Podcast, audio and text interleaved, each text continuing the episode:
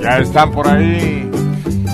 Nada menos que las tres voces femeninas estelares de Buenos Días. Rubí Esmeralda. Argelia Colín. Y la chica electrónica.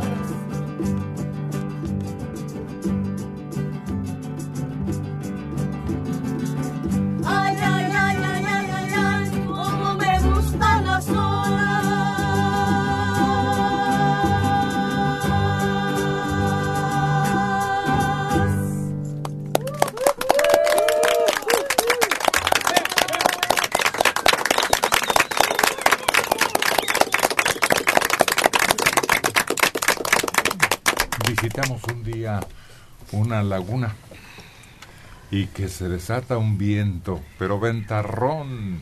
¿Y qué tal oleaje? Ese día hasta se asustaron algunos de mis compañeros porque íbamos embarcados en una pequeña lanchita. Estuvimos a punto de regresarnos, ¿verdad? Tú dijiste, no, mejor. No, porque además el lanchero le daba re duro y hasta le no sabía como que el lanchero no supo cómo agarrar las olitas, porque las, las agarraba de frente y nos levantaba y nos levantaba y se nos iba el agua a la Así cara. tienen que agarrarse de frente. Pero creo que las agarraron así en zigzag, ¿no? Así, No. Para que no te levanten tan feo. De frente siempre. ¿Sí? Sí, es más fácil volcar una lancha. Era de grandes dimensiones, no era muy pequeña, pero llevaba mucho peso. Y así es eh, turbulenta en algunas partes. ¿Te imaginas la de Chapala con ventarrón? Hombre. Cuando vemos el mar de Cortés como una alberca y luego de repente se suelta el ventarrón. O cuando Cancún también parece agua tranquila, agua mansa que dicen, pero pasa un de esos llamados fenómenos atmosféricos especiales y se lleva hasta la arena. Sí, pues mete los barcos hasta el lobby de los hoteles. Porque es muy intenso. Y no, hay que romper la ola. Porque de otra manera agarra la embarcación y le da vueltas. Pero uno que sabe, no solamente ellos. Uno lo que hace es espantarse a ver dónde vas a caer. En esta sí me volteo, en esta sí me voy. vas a caer? En brazos del Uriangato tú vas a caer. Pero que no me ahogue, ¿no? Ah, bueno. Sí, que me salve. tal, sí, hasta te va a dar respiración de boca a boca. Con tal de vivir. Hay quien le da a los perros. Sí. Sí. Se ha visto que algunos perros resucitan ya estando casi muertos porque su dueño o dueña se preocupa y practica esa acción de salvamento. Me tocó ver a una mujer que le dio respiración de boca a boca a un pajarito. Ah, sí. Le abrió el piquito y le sopló. Ah. Y ¿Pero sí, ese es va o no? ¿O de plano soplándole? pues no sé, Héctor, pero sí le dio respiración y sí revivió el, peri el Entonces era periquita. respiración de boca a pico. De boca a pico. sí. A los gallos también para que vuelvan a reanimarse, Ah, ¿no? sí, es cierto. Ah, sí. Ese sí lo hemos visto, ese fenómeno Sí, sí, sí. de reanimarlo casi ya moribundo, ¿no? Sí, para que pues no pierda, ¿no? Para que por lo menos dé el último jalón. O resucitarlo y conservarlo, Ah, pues sí, sí, también. aunque ya haya declarado el juez que estaba perdido. Oye, Héctor, en, en la familia hubo un caso que una niña de tres años, ¿no? Este, sufrió un ataque, ¿no? Sufría ataques. Y este, y cuando sufrió el ataque la llevaron, ¿no? Porque tardó, tardaba hasta dos, tres horas para regresar a veces. Mucho tiempo tardaba. Y el día que le dio, la mamá le dio como a la una de la mañana y la mamá no sabía qué hacer. Y llamó la ambulancia y lo- los de la ambulancia le la pachurraban muy feo. Y dijo no pues ya no va a regresar y se la llevaron al hospital y la, y la mamá con ella no llegó al hospital y ahí también la apretaban y la apretaban. Total que la niña nunca regresó murió. Entonces su mamá dijeron decía que ellos la habían matado no que porque la pachurraban muy feo hasta abajo y, y la volteaban no y se fueron a, a juicio esa esa muerte de esa niña. Le hicieron la todo la abrieron para ver por qué no y sí tenía costillas quebradas y sea muy oprimida de adentro hasta morada estaba de los apretones que le daban no yo creo desesperados ellos y la niña murió Existe ese riesgo. Es que tiene una técnica, ¿verdad? Hacer esos movimientos en el corazón, incluso dar respiración de boca a boca, no, Sí. no es tan sencillo. Ahora hay un aparatito que se coloca para quienes, dos hombres por ejemplo, así Checo y el Uriangato, ¿no? Que se vean en esa dificultad. Entonces se pone un aparato, una boquilla. Pero eh, sí en los niños es muy frecuente que al, tra- al hacer el, el proceso de reanimación se les rompan las costillas, pero en la mayor parte de los casos resulta bien. Porque hay que saber darlo, tampoco cualquiera va a llegar, si eran personas especializadas. Igualmente esa otra maniobra de maniobra de Heimlich se llama, en donde cuando tienes un objeto atorado oprimiendo debajo de el esternón puede hacer que expulsen ese objeto. Sobre todo a los niños les pasa, pero en una persona adulta también. Y hay que sacar el agua si alguien se ahogó. Sí, También es otra parte muy importante que si no se hace, se muere. complica la situación. No, ya hasta se me fue lo que te iba a decir, pero eso, este, esa maniobra que dijiste tú, a veces es un poco peligrosa, ¿no? Porque te pueden, te agarran de No, espaldas. No, no, no. No. Es para salvar una vida de alguien que ya está, cambió de color, Sí. se le saltaron los ojos y hace esfuerzos desesperados, pero tiene obstruida la tráquea. Sí. Entonces ahí sí hay que darle con ganas, aunque a algunas personas se les salen los gases.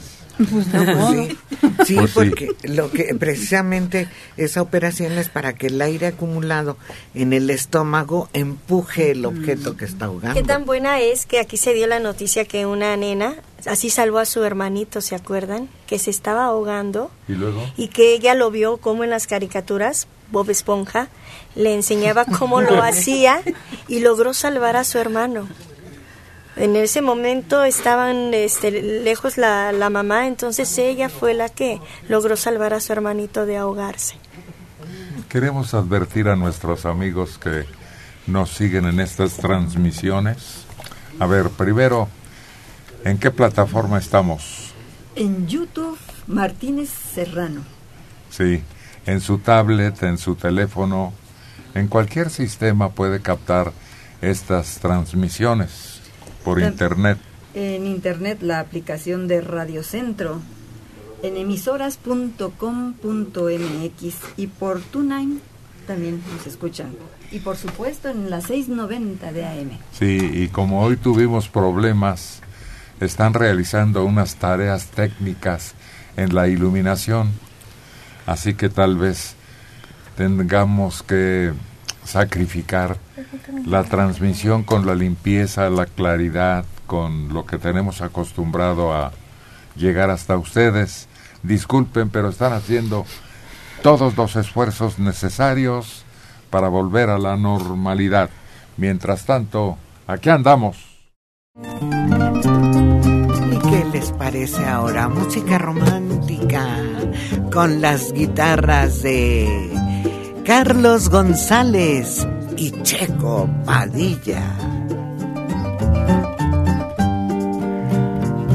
Quisiera convencerte que es mentira, que yo te traicione con otro amor, pero mi orgullo me ha retenido y no podrás gozar mi humillación. A veces por capricho del destino, damos un pecado al corazón. Me mortifica volver a verte y darte una segunda explicación. Despreciame si quieres, alma mía, castígame si estás en tu deber, que nada ganarás con tu ironía siempre con mi amor has de volver. Te digo que procedes por capricho, por algo que no tiene explicación. Y mientras me castigues, te castigas y sueñas con la dulce reconciliación.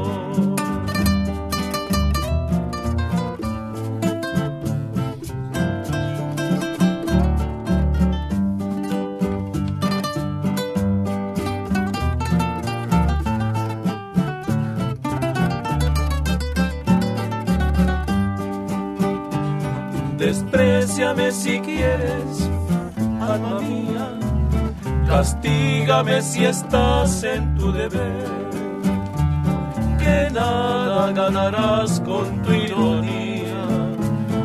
Y siempre con mi amor has de volver. Te digo que procedes por capricho, por algo que no tiene explicación y mientras me castigues te castigas y sueñas con la dulce reconciliación.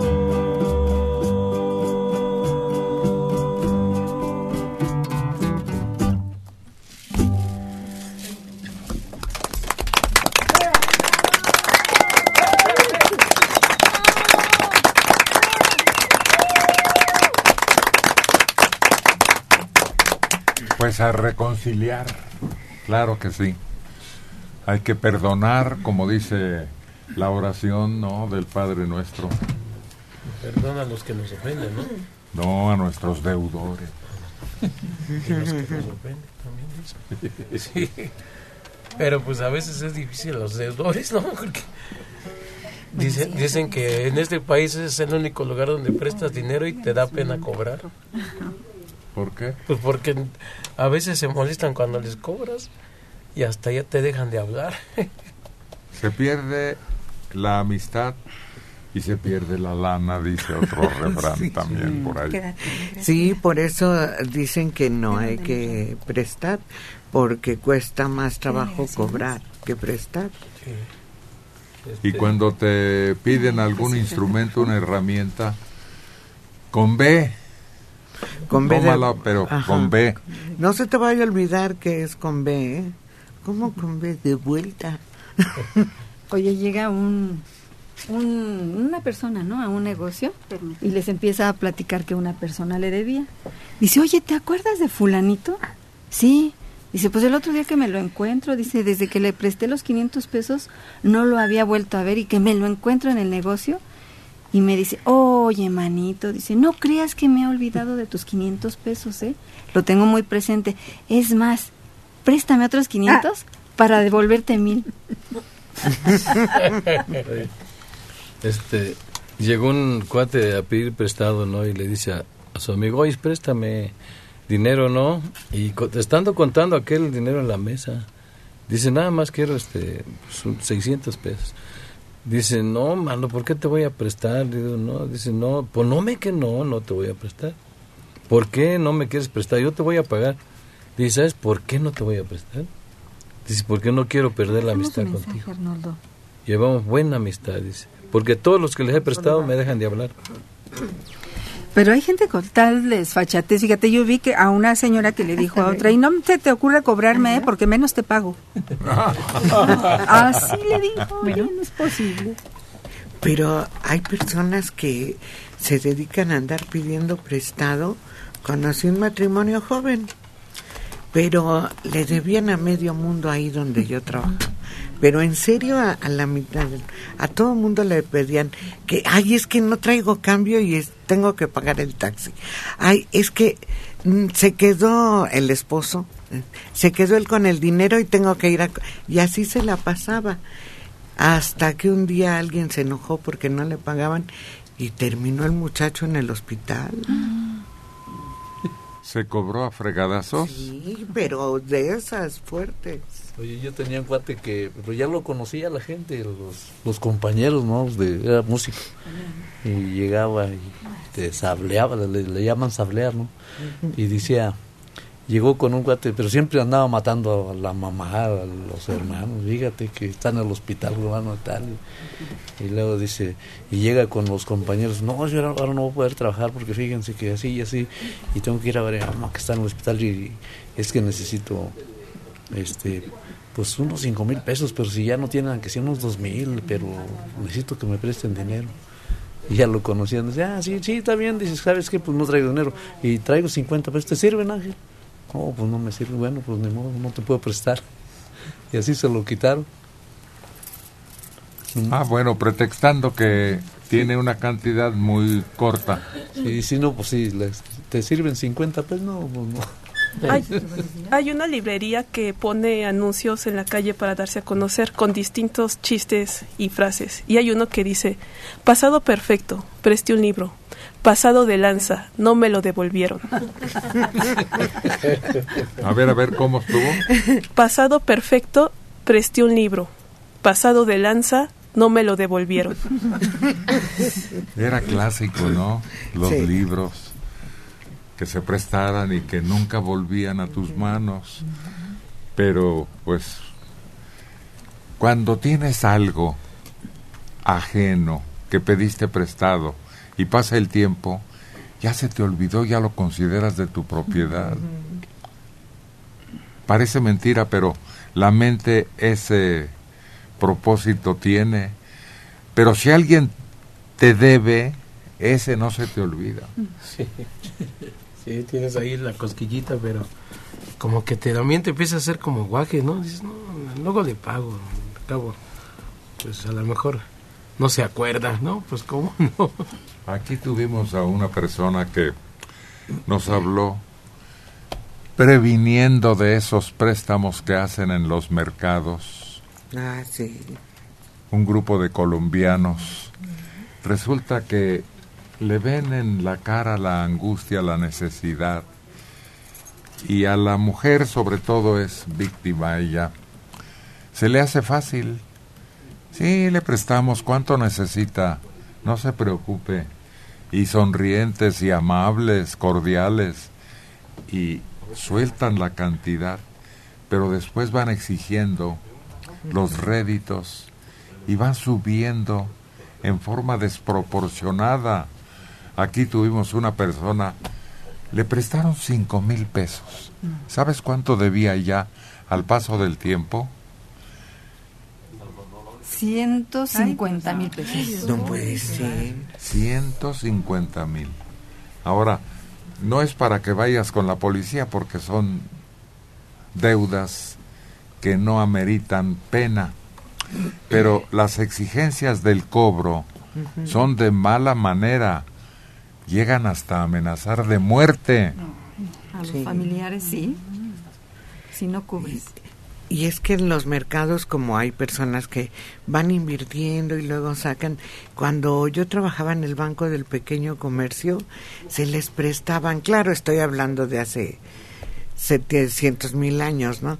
Pero a los que tenían así puestecitos en la calle o cositas, les, se les podía prestar 500, mil, dos mil y hasta tres mil pesos al día y tenían cinco días para pagar, pero a, a una tasa bajísima. Y así era como podían ir trabajando ellos. Oye, Héctor, pero lo malo de esas personas que no pagan, que no este, saben pagar, pues si un día necesitan de verdad, ya nadie les presta. Se les cierran las puertas para que alguien les preste realmente. Como que uno ya sabe, ¿no? Ese no paga. O ese es codo. O así como uno ya más o menos va sabiendo cómo son. Bueno, pues mucho ojo con esos prestamistas que son colombianos, que forman una pandilla Sí. y que llegan a los mercados o a los tianguis y sorprenden a la gente. Y al rato de cinco mil o diez mil que prestan, ya debes muchísimo más porque ya los réditos aumentaron desproporcionadamente. También en esos bancos donde venden artículos de todo tipo, este, ahí también prestan dinero y también de repente se van por las nubes. El otro día estaba viendo un CAT, creo que era 200%, creo que dices. ¿Cuánto? 200%. Sí, sí, sí, y lo revisé porque dije, "Ah, caray, ¿y esto qué? Y la gente no sabe, nada más le pide el dinero y pues se le va acumulando, como dices, como en estos prestamistas. Igualito, igualito. Yo conocí una, conocí una persona que debía al, al banco y toda su quincena cada mes la depositaba. ¿Qué? Depositaba como en estos tiempos, ocho mil pesos. Y de los ocho mil pesos le reconocían mil quinientos. Todo se iba al interés. Hasta que digo, ¿sabes qué? Ya no te pago. Y no le pagó.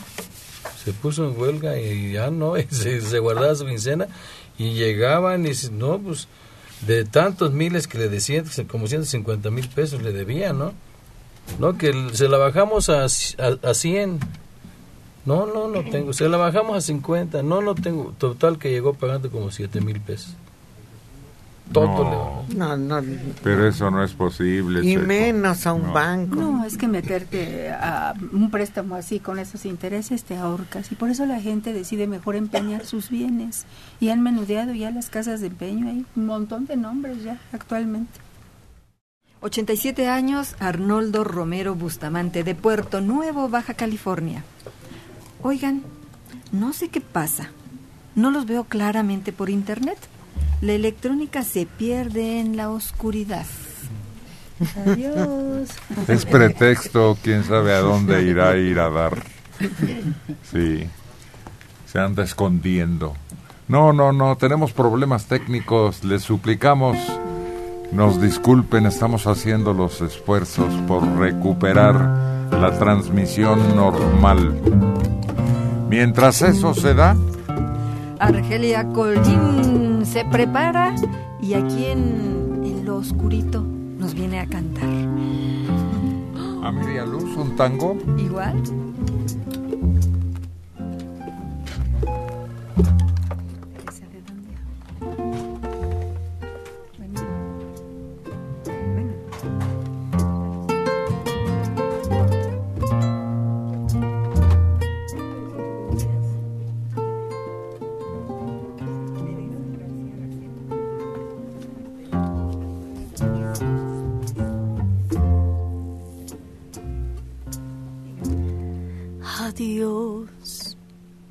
Adiós,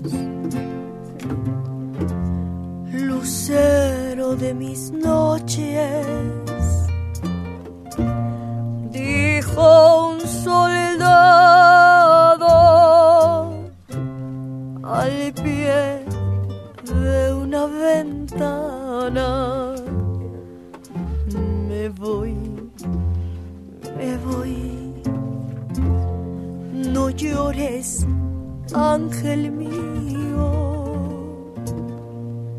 que volveré mañana.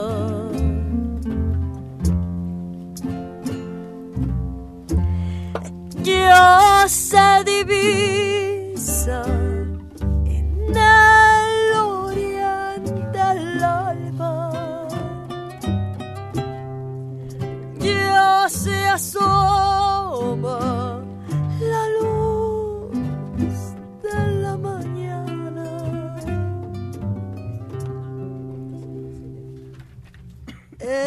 El cuartel, tambores y cornetas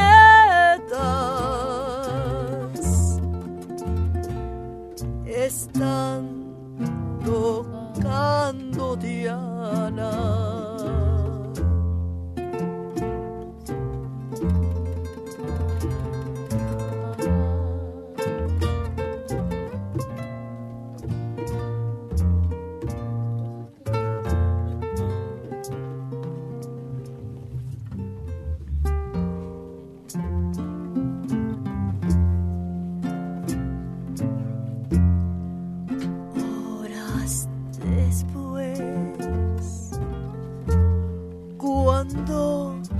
Negra noche. Cubrió de luto los campos de batalla. A la luz de un vivac pálido y triste,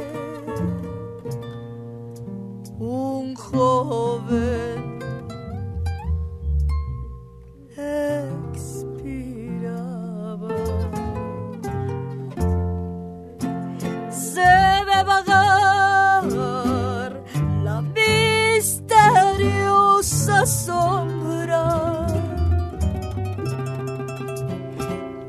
se detiene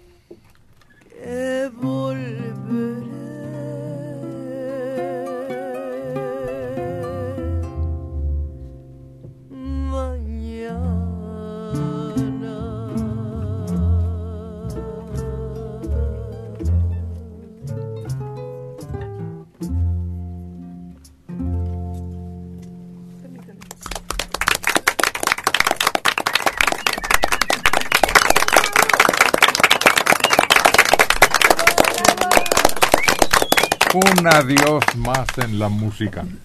Una despedida más. Y una canción dedicada a nuestras Fuerzas Armadas. Sí. Hay otra que es simpática y que se hizo muy popular, dedicada a la soldadita. Mm, mi soldadita. Sí, sí, cierto. Es también otra despedida. Sí, la que cantaba Chayito Valdés. La que vas a cantar tú. Ah, con gusto, claro que sí. Si tienes ánimo Claro que sí. y la conoces y quieres seguir. Ah, bueno, a ver. yo aquí ya no me quitan. De internet. Se ve muy oscuro el lugar. Sí, estamos hoy trabajando a media luz. Bueno, regresamos a aquellos días en que la iluminación se volvía discreta y había más intimidad. Había Sí. una especie de acercamiento espiritual y personal. Oye, luego de repente ves las películas esas que sacan lugares medievales y eso, y dices, ay, ¿a poco así alumbraban las velas? Pero no, pues tú pones, aunque pongas muchas velas, de todos modos no, no, no alumbra como, como un foco, ¿no? No, no alcanza a... Cuando todavía no se inventaba ese sistema eléctrico, se alumbraban con ¿Con velas? hachones y velas. Por eso había tantos teatros quemados. Le ponían muchas luces de esa manera Sí. y no faltaba que se atravesaba por ahí y se incendiaban. Las películas, eh, cuando les tocaba filmar en el monte, se- se prendían leña de árbol, no, no existían las plantas de luz para poner esos focotes que ahora ponen, ¿no? Yo me yo las veía rojas, las películas ¿Cómo, caras. cómo, cómo? ¿Con leñas? Leña ¿Focos? o de ocote. ¿Focos? No, de leña de ocote prendían cuando les tocaba hacer una película en el monte. Bueno, yo oí platicar a Antonio Aguilar eso. No, No, hombre. ¿Cómo crees, Checo? No, no se puede filmar así. No, ni de chiste. ¿Nunca, ¿Nunca fuiste a los estudios Churubusco? No, no. Ahí estaban valles, montañas, ríos, todo en escenografía, Checo. 62 años, Teresa García García, de Jardín Balbuena. Héctor, auxilio. Necesito su ayuda, ya que he visto que a Argelia Colín con mucha facilidad se le quita la ronquera. Yo tengo cuatro meses con esta ronquera que no se me quita. Ya consulté médicos, ya hice remedios naturales y nada. Díganme qué hacer.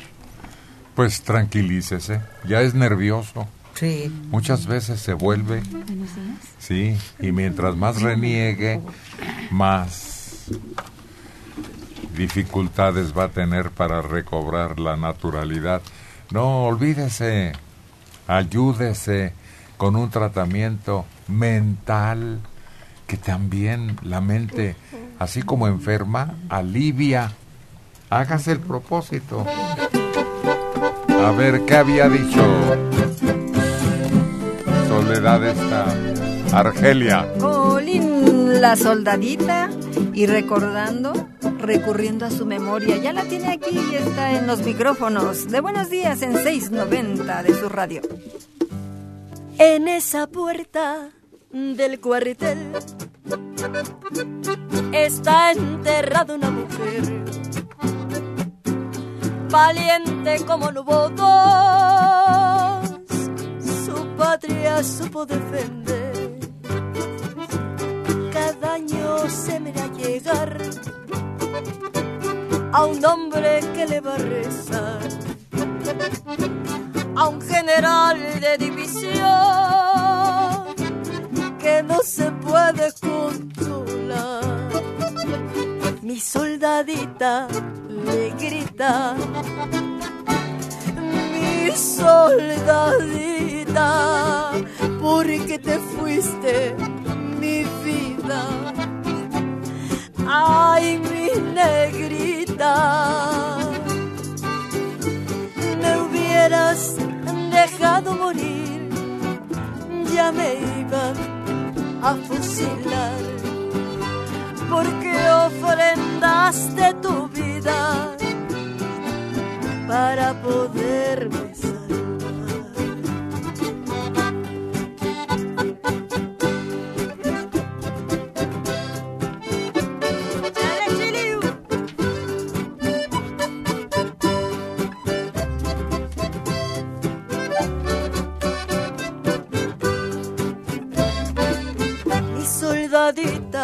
Le grita, mi soldadita, porque te fuiste mi vida.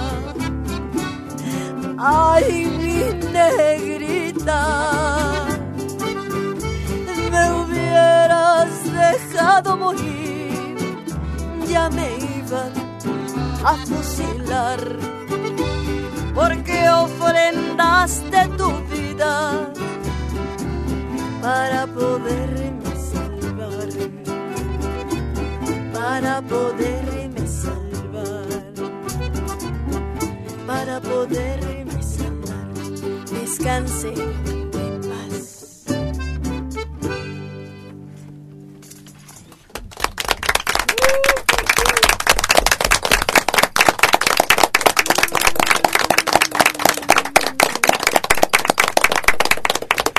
Cuando México entró a la guerra, se hizo muy célebre un escuadrón que Los- mandaron para que se agregara a los esfuerzos de las naciones que contendían, porque México fue invitada también a participar, y se mandó un grupo de aviadores. Ya has oído hablar de ellos, Sí, ¿verdad? Creo que es el Escuadrón 201. Exacto, sí. En ese tiempo había apagones. Todavía me tocó a mí en la niñez apagones estratégicos que decían que había que estar preparado para un ataque aéreo en caso de que algunas ciudades importantes fueran objetivos. Entonces hacían apagones estratégicos y Agustín Lara compuso una marcha. ¿Has oído hablar de ella? Ay, creo que Argelia. sí. Sí, sí. Una marcha. ¿Quién se acuerda? ¿Cómo dice? ¿Cómo se llama? ¿Es la que compuso Agustín Lara? Pues eso estamos diciendo. El cantar del regimiento. Ándale. Esa mera. Sí, sí, es una marcha. Sí, Sí. pero no, no, la letra sí no. No, pues es muy difícil recuperarla. Además, se canta en grupo precisamente para que tenga ese tono de himno, De marcha. de guerra. Sí. Oye, ahorita que estás hablando de, de, este, de ese tipo de marchas y de los soldados, estaba viendo que para el 20 de noviembre todos los del colegio militar formaron una orquesta, bueno, algunos, la mayoría, ¿no? Pero además no es música tan solemne, tan así de seria, sino que pusieron cumbias y cosas muy modernas que no imaginé yo que en una orquesta de, de los militares tocaran ese tipo de cosas y lo tocan bastante bien, Héctor. Oye, ¿cómo no? Desde la revolución, cada grupo que luchaba tenía su música, Sí. su grupo musical. Sí, fíjate que a mí me tocó apenas eh, en este no, primero y 2 de noviembre fui a la Ciudadela, al, ma- al mercado de la Ciudadela de artesanías y estaban los militares en, en el centro de, de ahí de la Ciudadela tocando y como dice ella, no tocando cosas marciales, sino tocando cumbias, con, tocando este cosas así y muy padre y bailando también. Oye, yo hace mucho, ya se contaba yo muy chamaco, ya una canción que se llama se llamaba El Soldado Raso y nunca la volví a oír hasta que en Club Nocturno la escuché con el dueto Centella. Me voy de soldado raso. Voy a engrosar a las filas Sí, con los valientes muchachos que dejan madres queridas. sí existe. que Oye, pero lo de la orquesta del colegio militar no es nuevo. Hace años, años, años, todos los jueves había un baile en el colegio militar. Todos los jueves era de puertas abiertas y la orquesta era en vivo y era de ellos y entraba uno a bailar y conocer cadetes. Mm, Mi mamá que vivió en su niñez también aquí en la Ciudad de México y me platicaba que había los apagones, dijo que después se hizo muy popular una canción que se llamaba El Apagón. Qué ridículas de No. canciones. ah. Pero pues precisamente por esas circunstancias, se hizo famosa con Toña la Negra. Soledad Vega Correa se está acordando de otra tonada guerrera. Tal vez el Tamagotchi la sepa y la pueda cantar. Aquella que dice, yo ya me despedí porque pronto me voy para la guerra. Y enumera a su mamá y a su novia. Sí, dice que sí. Sí, tiene buena memoria y se sabe esta canción que es de los años 40. Puertorriqueña, ¿no? En plena guerra Sí. mundial. Vengo a decir adiós a los muchachos,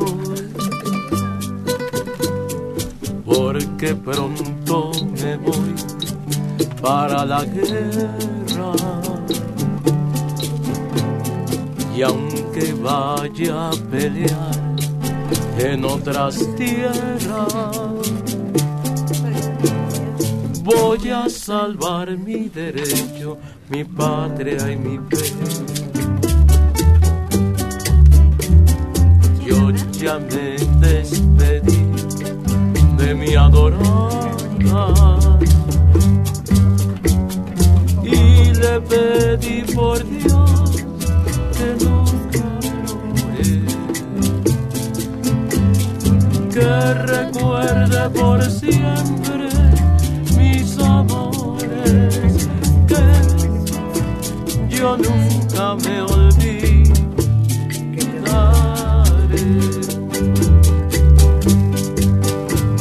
Solo me parte el alma y me condena que dejé tan solita mamá. Mi pobre viejecita que es tan vieja. Quien en mi ausencia la recordará. Quien le hará un favor si necesita.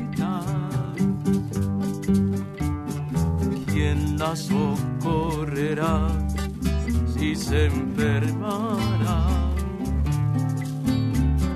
Quien le hablará de mí si preguntara por este hijo que nunca quizá volverá. ¿Quién me le se muere? ¿Quién pondrá una flor en su sepultura? ¿Quién se condolerá de mi amargura? Si yo vuelvo y no encuentro a mamá.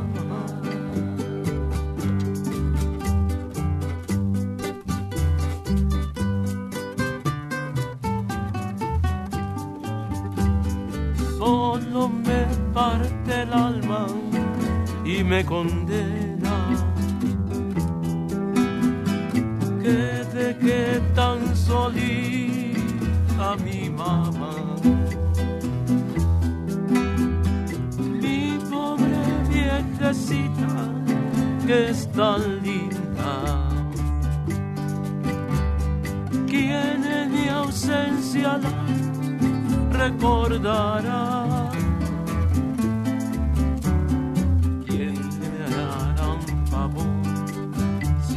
Necesita?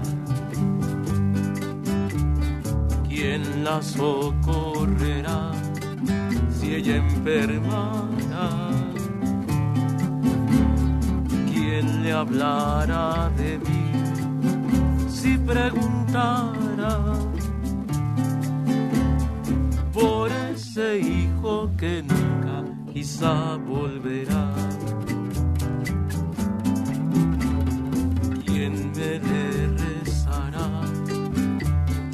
Se muere. ¿Quién pondrá una flor en su sepultura? ¿Quién se condolerá de mi amargura? Si yo vuelvo y no encuentro a mi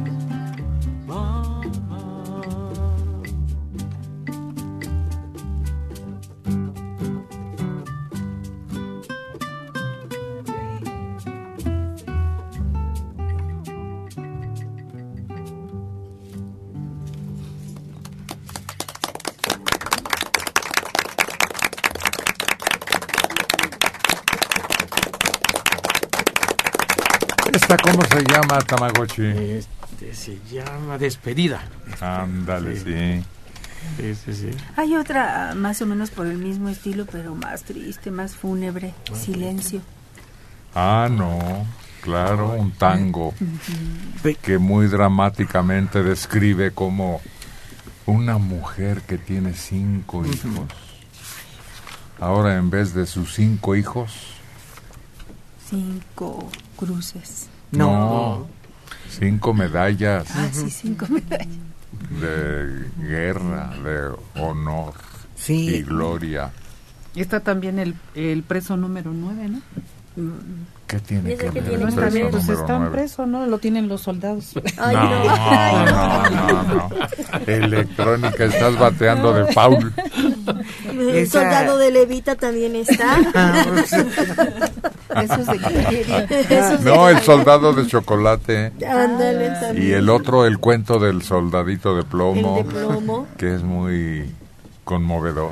Esa de del ese tango está en una película con Libertad Lamarque. Puede y, ser. y casi te hace llorar porque No, ella- era el cantante aquel que se volvió ídolo de tangos. Gardel. Carlos.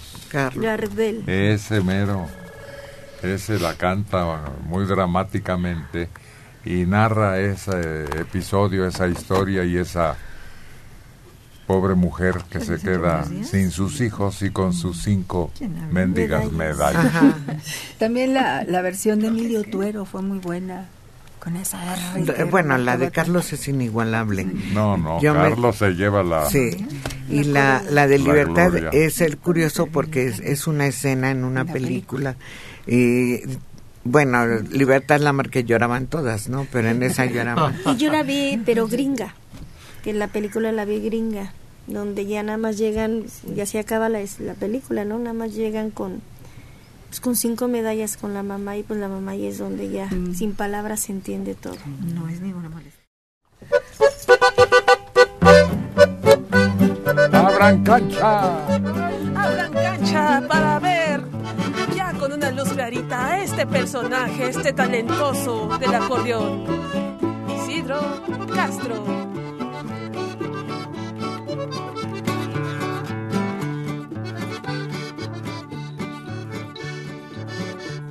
Cuando sientas deseos de dejarme, de una vez me lo dices de frente. Hoy que si me dices también el motivo, ya verás que sabría agradecerte. No te vuelvo a estorbar en la vida, aunque sienta de veras perderte.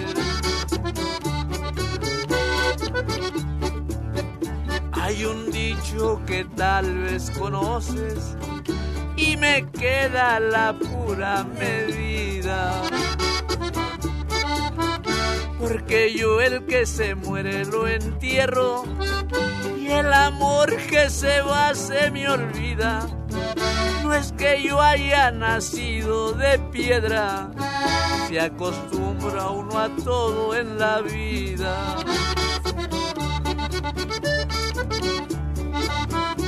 De haber una gota de llanto del amor que de mí se despide.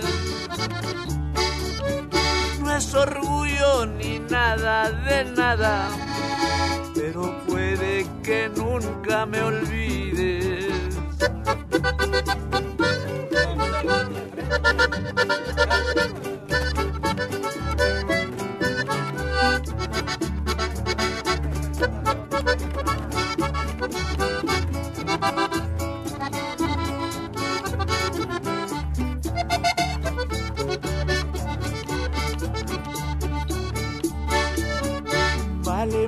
Mucho que estemos de acuerdo. Quiero todo muy bien entendido. Si tu amor es de veras sincero, yo también he de serlo contigo. Y el que juegue con cartas marcadas, que le toque sufrir el castigo.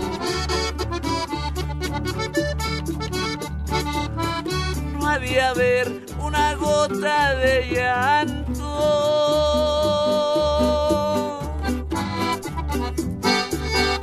Del amor que de mí se despide, no es orgullo ni nada de nada, pero puede que nunca me olvides.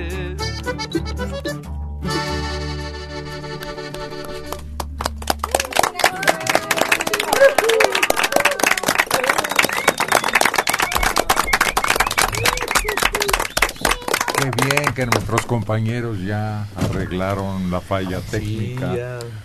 que nos evitaba la iluminación plena. Ya tenemos luz, ya tenemos luz. Y luego a veces se arriesgan a recibir una descarga si agarran donde no deben. Es muy peligroso. Sí, En la tú mañana- sabes algo de electricidad. Sí, algo sé, pero ahora sí ya le tengo miedo porque me dio unos toquesazos bien feos. Pero eh, como que a unos les hace más la corriente que a otros. Porque hay unos que, bueno, el que, el que me enseñó a mí cómo, cómo se agarraba para que no te diera toques la luz. Ese aga- la luz trifa- la luz trifásica dice, mira, mientras agarres un solo polo no pasa nada. Bueno, le digo, pero agarra, estás agarrándole la tierra. Dice, sí, y soltaba el de la tierra y agarraba el de la corriente y no le pasaba nada, No. porque nomás estaba agarrando uno. Ah, Pero si agarra los dos, entonces se, se electrocuta. Como los pajaritos. Que ve uno que se paran en las líneas de alta tensión y no pasa nada. No, porque están en la misma línea, en una sola.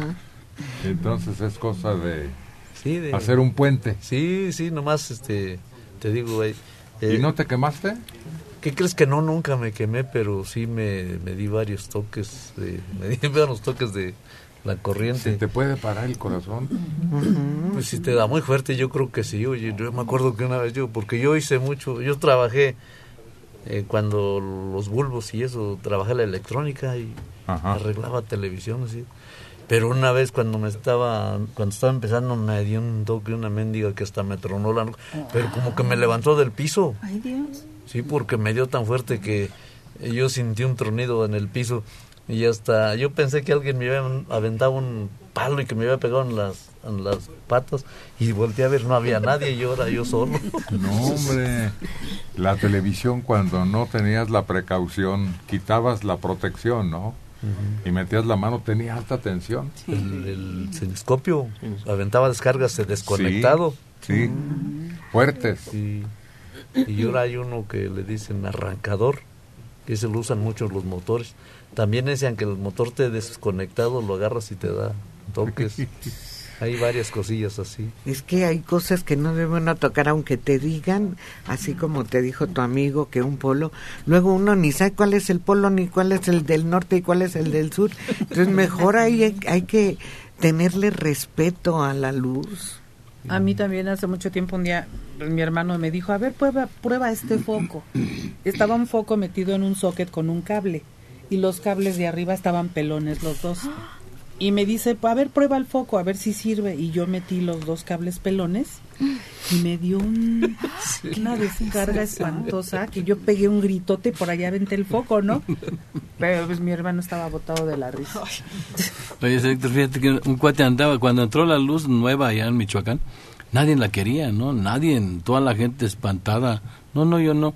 Hasta algunos empezaron a aceptar, ¿no? En sus casas. Y uno, según decía, no, que yo estudié luz y que quién sabe qué. Ahí anda queriendo meter la luz y que se lo agarran los dos cables. Lo hacían como culebra. Sí, sí, hasta que lograron un cuate hasta que andaba con él, le pegó con un palo a, a su mano así, ¡paz! y logró soltarlo, porque así se hacía el cuate. Y cuando lo vieron, estaba floreado de los dedos, de los pies. No sé, así los pies floreados, así parece que los habían abierto en cuatro. Pies y manos y nariz. Todo lo que era salida, oídos. Bien floreado, no murió, pero tardó como unos cinco años para componer. O sea, todo, dicen que le entró la luz y sale la luz, pero por las orillas, por las puntas de las patas y manos. También me platicaba un señor que, iba en un caballo y cayó un rayo, pero no les cayó a ellos, se iba él y su hijo en un caballo. Lo que pasa que dice que cayó tan cerca, cayó en un árbol y ellos iban rejecis, pues dice que los alcanzó y dice que no, él nomás sintió como el caballo le pasó la corriente y, el, les sintieron como municiones y cayeron, pero pero también el caballo se cayó, pero no les pasó nada, ¿no?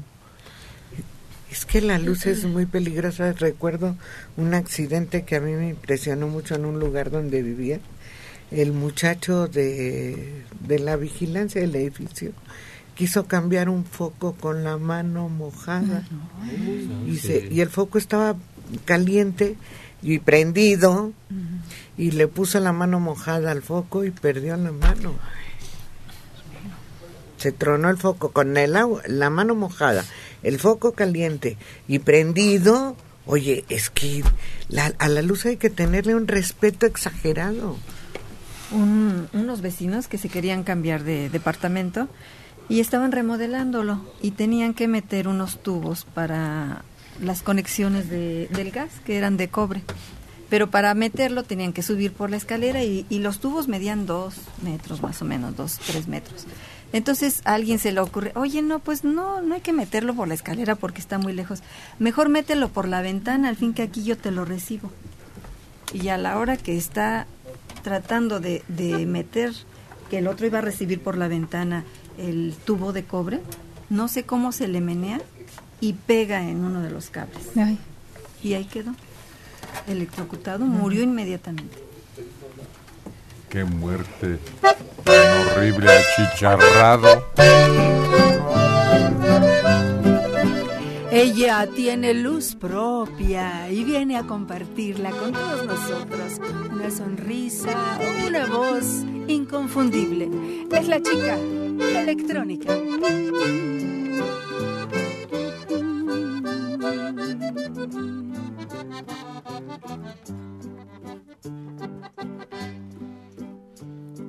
¿Qué haré lejos de ti, prenda del alma? Sin verte, sin oírte y sin hablarte. Y a cada instante intentaré de ti acordarme, aunque sea un imposible nuestro amor. Al ver que el cruel destino nos condena.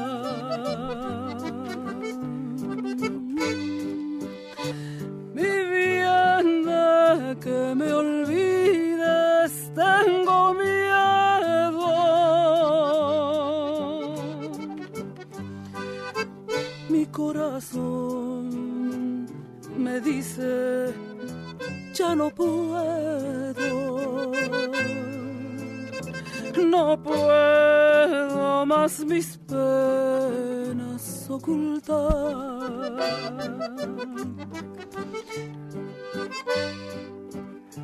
¿Cómo quitarle al brillo las estrellas?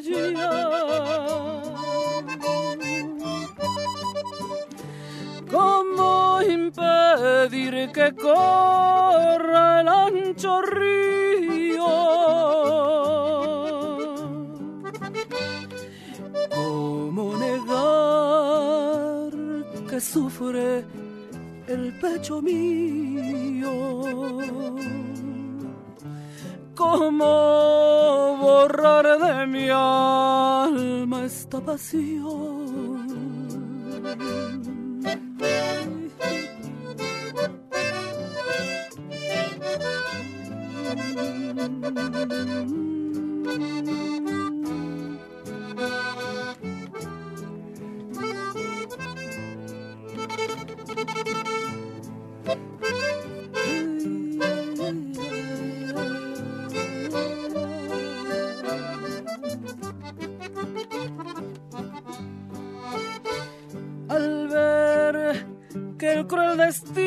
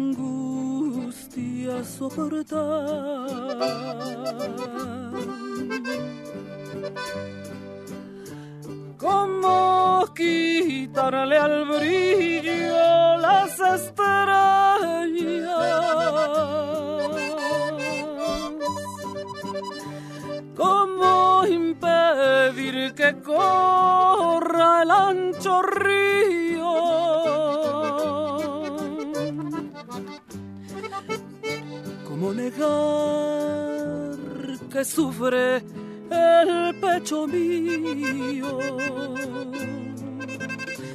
¿Cómo borrar de mi alma esta pasión?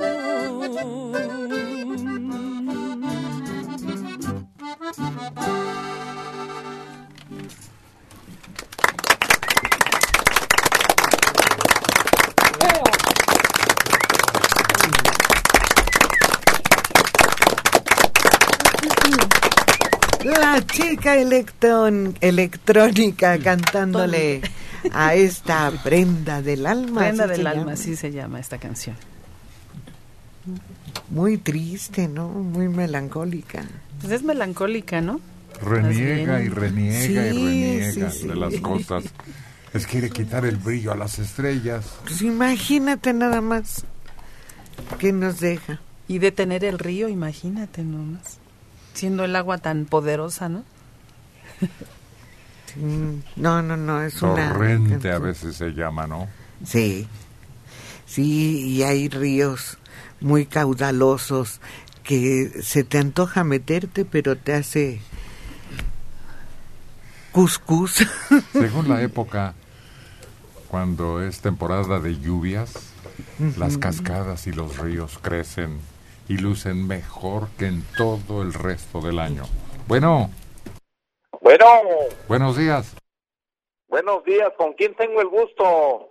Con el programa Buenos días. Es don Héctor, ¿verdad? Sí, a sus órdenes. Ah, caray, pues aquí le habla tu amigo y Uba- Ubaldo. Ubaldo, Estamos celebrando 25 años de que nos abandonó Nuestra Señora y estoy muy contento de estar abandonado. Y toco y les pido mi canción que es mi himno, La Barca de Guaymas. sí, como no, Ubaldo, con todo gusto. Eh, que estén muy bien, don Héctor, y que no haya males y que estemos todavía carburando. Ándele, pues. ¿Eh? Claro que sí. Un abrazo para todos. Igualmente, Ubaldo. Que esté bien. Que es que jugar marca, pero tiene que ser de Guaymas, De dice. Ubaldo. Sí, la, la tenemos con mucho gusto. ¿Sí? Claro que sí. A ver si es cierto. Sí, ahí va, ahí va. A las pruebas me remito, dice nuestra compañera. La electrónica, que anda bien cargada de electrones. y que no se echa para atrás. Dice, aquí la tengo, en la memoria, en la mente, en la voz. La chica electrónica. Al golpe del remo se agitan las olas. Un poquitito más abajo, un tono nada más. A su gusto, a su gusto. Para que se luzca plenamente, en plenitud.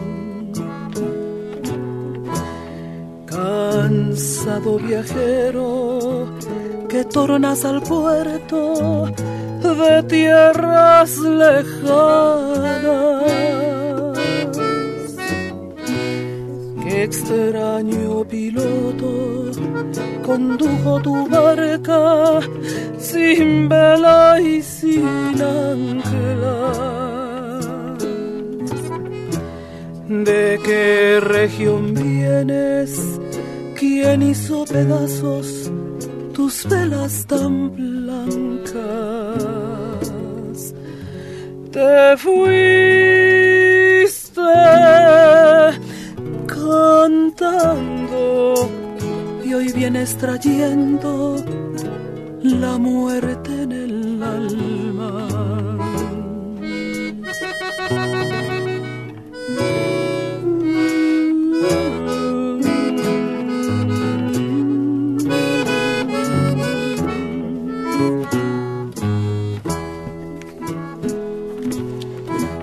Yo soy el marino que alegre de Guaymas salió una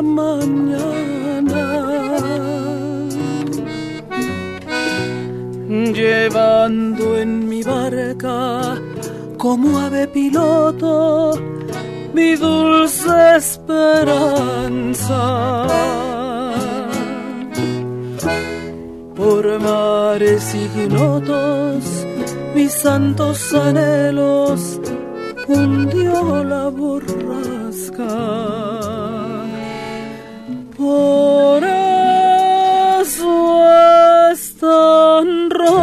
rotas las velas y traigo la muerte en el alma. Por eso están rotas las velas y traigo la muerte en el Una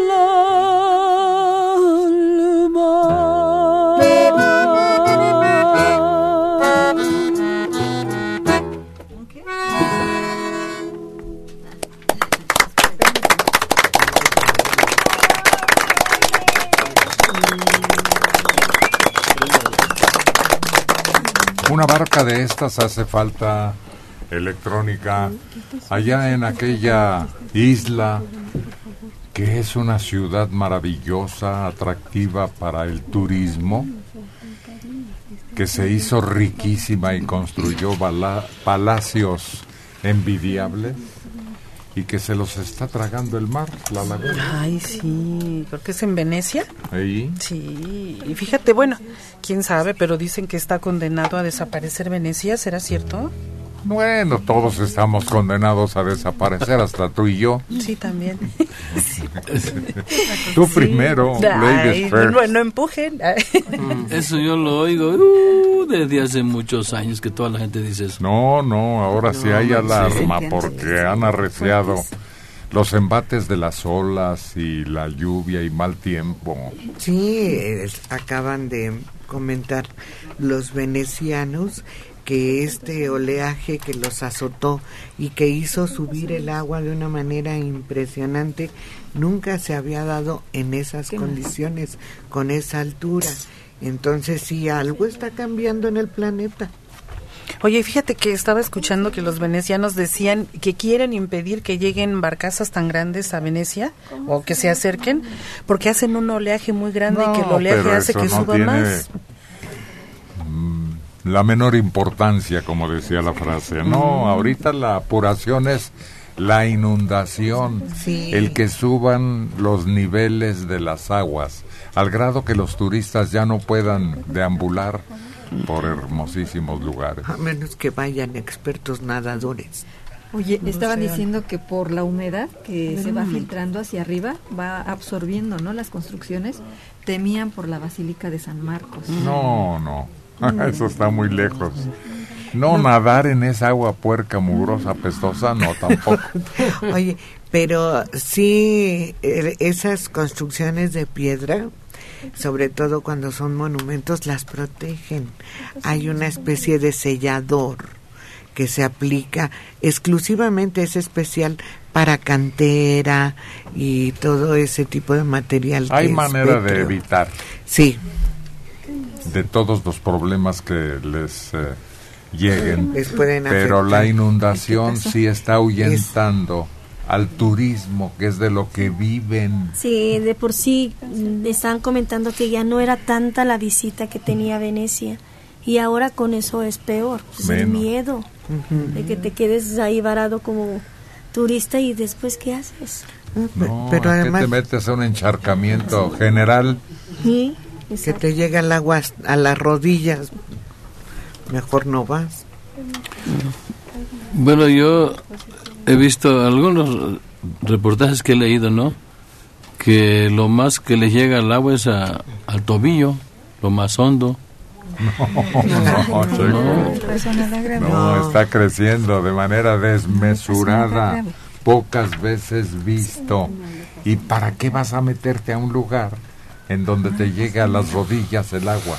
En ¿Cómo algunos- disfrutas de un centro turístico así? Además corres riesgo de enfermarte de cualquier cosa que se te ocurra. Exacto. Enfermedades de la piel contagiosas. Sí, sí. O Gastrointestinales. sí, todo eso. Bueno. Hola, buenos días. Buenos días. Buenos días, habla Denis Santiago. ¿Tengo el gusto con Héctor? Despacito, a ver, ¿quién habla? Habla Denis Santiago Miranda González. A sus órdenes, Denis. ¿Cómo estamos, señor Héctor? Bien, gracias a Dios. De mi llamada, les agradezco mucho a usted y a su grupo. Tengo años escuchándolos. Mi mamá es súper fan, mi suegra súper fan y mi tía también. Quiero aprovechar el día de hoy para felicitar a mi mamá, Victoria González Varona, quien cumple 59 años. Felicidades a doña Victoria. Ahí está escuchándolas muy a- muy atenta hoy porque pues es su santo y quiero pues dedicarles unas palabras a ella. Órale, adelante. Sí, mire, mamá, creo que pues no hay mejor comida que la de mamá siempre, no hay mejor amor que el de que el tuyo y no hay fe más grande que has cultivado en mí que esta que este ejemplo que nos das. Este, una disculpa, soy medio chillón, pero es un honor para mí este pues, felicitarla por aquí. Quiero decirle que la amo mucho por todos estos 29 años de vida. Yo llevo como 20 de estos 29 años escuchándolos y me gusta mucho que me diera esta oportunidad de felicitarle a, a mi mamita. Este, pues, si me pudiera conceder una canción, les pedía Tampico Hermoso, la cantaba anteriormente el gran señor Antonio Aguilar, y no sé si pudieran hacerme el favor de, de dedicársela. Claro que sí, con todo gusto para doña Victoria. Va para allá, Denise. Muchas gracias. A sus órdenes. Hasta luego. Buenos días. Ay, qué bonita. Felicitación. La mamá está ancha, ancha, ancha. De las cosas bellas que le dijo su hijo. Sin duda, mucho amor en esa familia. Victoria, la felicitamos por haber criado un hijo de esa forma. Y aquí está su canción favorita. Y que disfrute la fiesta este día.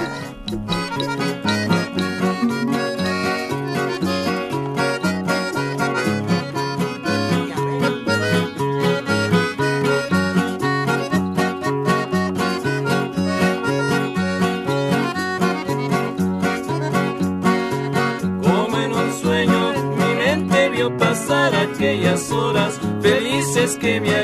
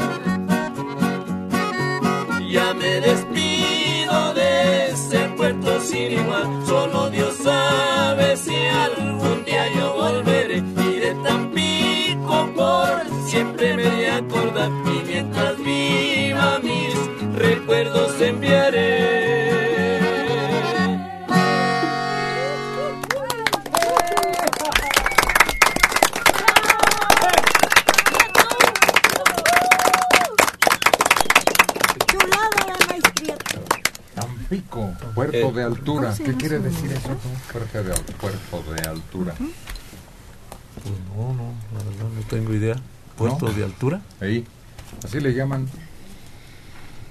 ¿Tan alto qué? Pues yo pensé, pero está más alto el aeropuerto de la capital de la República. Muchísimo Ese sí es puerto de altura, para que veas. Sí. O el de Toluca. Sí, pero aquí en México tenemos tres puertos con esa característica. Sí, tres no, nomás. cuatro, no, cuatro, cuatro, cuatro. Cuatro, a ver, a ver, ¿cuáles son? Tampico, Veracruz, Tampico, Veracruz. eh, no, Tampico, coma, Veracruz, Veracruz. coma, este, San, San Lázaro, o- Lázaro Lázaro, Cárdenas en Michoacán y Colima, Manzanillo, Colima. ¿Y qué significa, pues, que sean de altura? ¿Quién sabe? Que llegan barcos muy grandes, De ¿no? gran calado. De muchas toneladas, sí.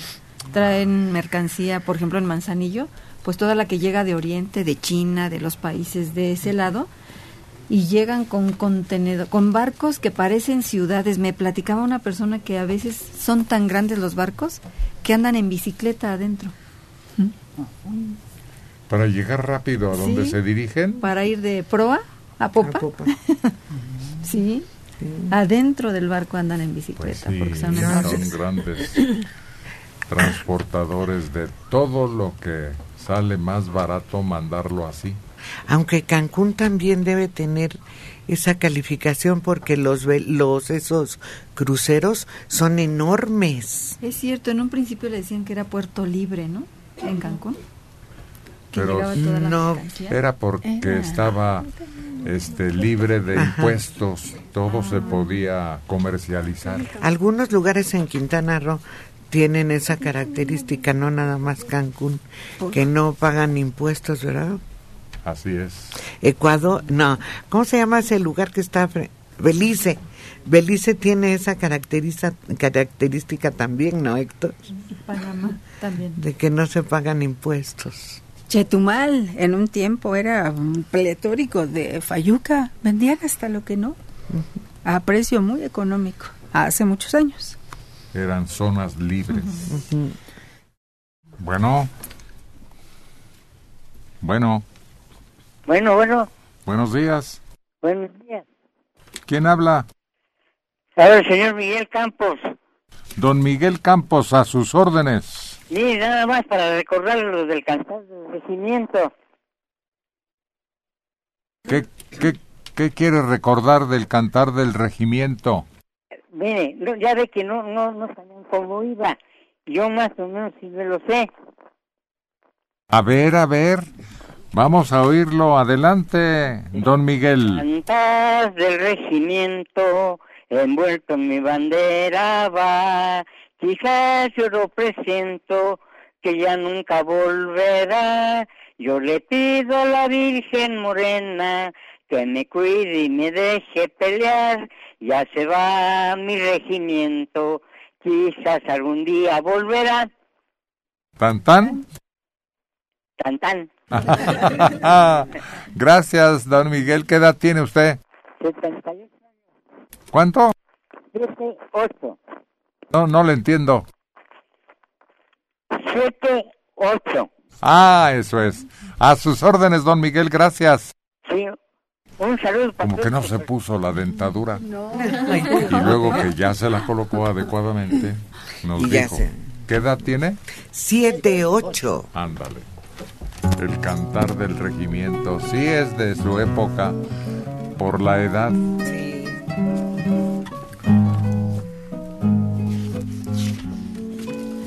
Porque se refleja en esta canción. Ella también tiene esas características, vestida elegantemente, con un halo de ternura. Es Lady, Mariana.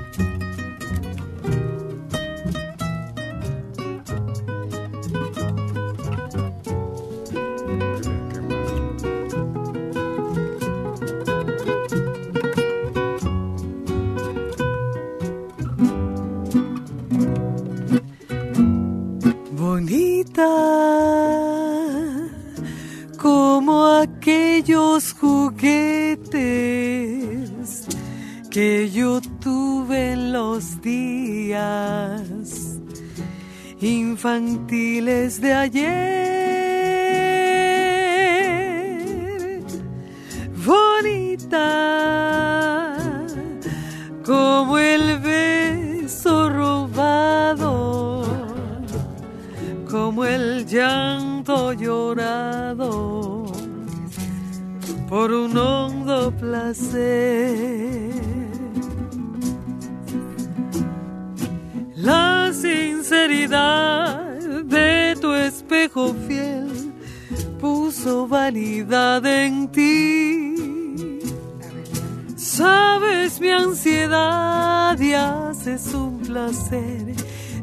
las penas que tu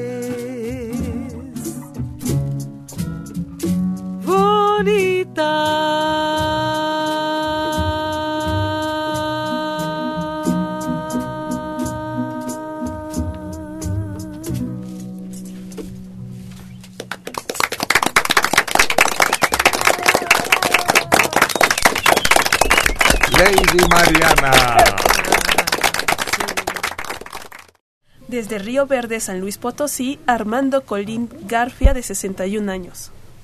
Quiero mandar saludos a mi esposa, Andrea Ramírez Martínez, de 59. Está en la Ciudad de México, en la casa de mis hijas Esther y Lidia Colín Ramírez. No recuerdo sus edades. Además, mando saludos a mi comadre que es su hermana, Yolanda Ramírez Martínez. Tampoco me acuerdo de su edad. Saludos. Mensaje de internet. Maestra, la luz no es ningún peligro. Lo peligroso es la electricidad. Tiene toda la razón. Elizabeth Torres Tapia, de Hidalgo, 50 años. Quisiera contarles una anécdota. Yo iba en segundo o tercer grado de secundaria. Un cable estaba suelto. Salía de una esquina del techo. Un compañero agarraba un polo y el otro el segundo. Nos llamaban para darles la mano y sentíamos toques ligeros, pero era feo. Yo, trapeando, con el agua en una cubeta de fierro, toqué unos cables pelones. Quise meter los pies en la cubeta con agua limpia para enjuagarme y me apoyé en el marco de fierro de la puerta. Fui a dar lejos y con muchos golpes. De la Benito Juárez, Silvia González Gutiérrez, 78 años. El dentista me ha colocado una prótesis y no me queda bien. Bueno, ya hasta me hizo dos. Me lastima al masticar únicamente. ¿A qué se debe? Ya me las han arreglado, arreglado, perdón, muchas veces y no quedan. Ay, eso ya no es posible. No, tiene que regresar al consultorio dental. Está mal diseñado su prótesis, entonces ¿qué tenemos que hacer? Una nueva. Todas las prótesis desde nuevas tienen una garantía y es una garantía. La primera que le queden bien, que se sienta a gusto. Pero para que llegue esto, nosotros trabajamos sobre yeso y en modelos, entonces al yesito no le duele nada, pero la boca sí resiente cualquier cosa que esté apretadita, alguna rebaba. Inclusive eh, cuando tienen bases metálicas, esas bases metálicas molestan un poquito si no están perfectamente bien recubiertas de acrílico. ¿Para qué? Para que sean funcionales. Entonces, ¿qué tiene que hacer? Mm, su radiografía, porque no nos damos cuenta cuando no están bien hechas que puede haber alguna espícula de hueso, algún huesito, le hicieron una extracción, quedó un, pedacito de hueso y ese es el que está molestando. Entonces, primero revisamos todo y si es necesario se hace nueva hasta que usted se sienta confortable.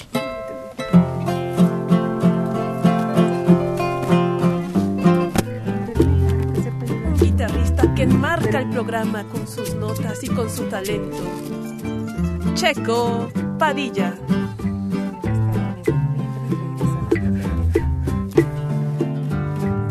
Cantando quiero decirte lo que me gusta de ti.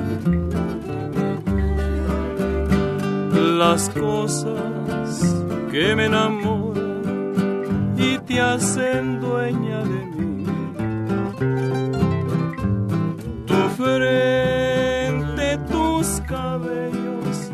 Y tu rítmico andar. El dulce sortilegio de tu mirar.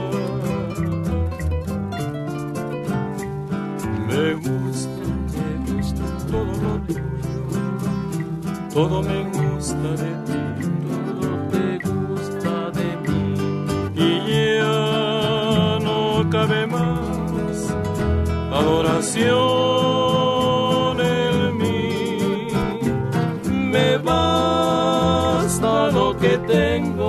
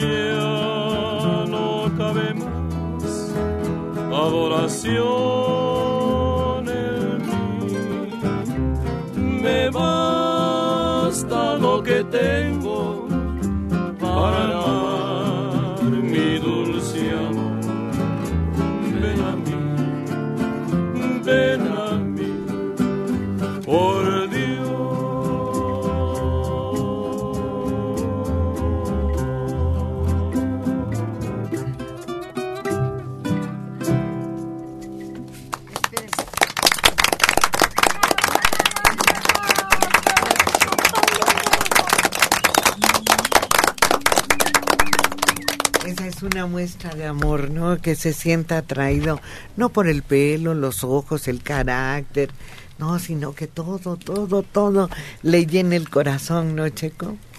Hasta los pensamientos le gusta. Ándale, sí, sí, de sí. ella, ¿no? Todo. Así se llama la canción. Todo me gusta de ti. ¿Y la cantó? Checo Padilla. Pero es bonito que hasta, por ejemplo, que, que hasta el modo de caminar, el modo de mirar, el modo de, de hablarte, ¿no? De una persona. No, no, no, ¿No? acuérdate que debe ser una dama en la sala, una buena cocinera, Cocinera. en el rinconcito correspondiente. Y la mejor cualidad es la tercera, ¿no? La de mejor amante. Ella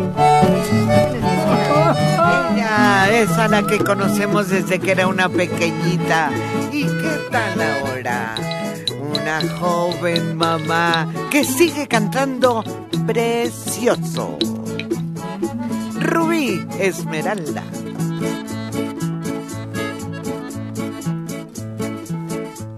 Mataron a la paloma que te llevaba el recado.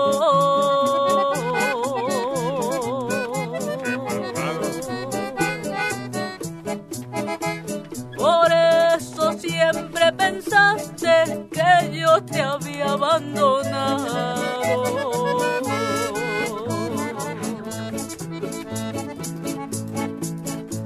El recado se quedó en el pico de una loma.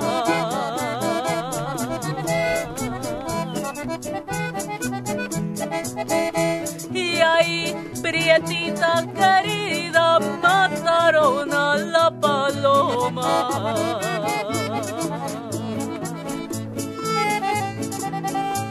Por eso, aunque pase el tiempo, no me podré perdonar.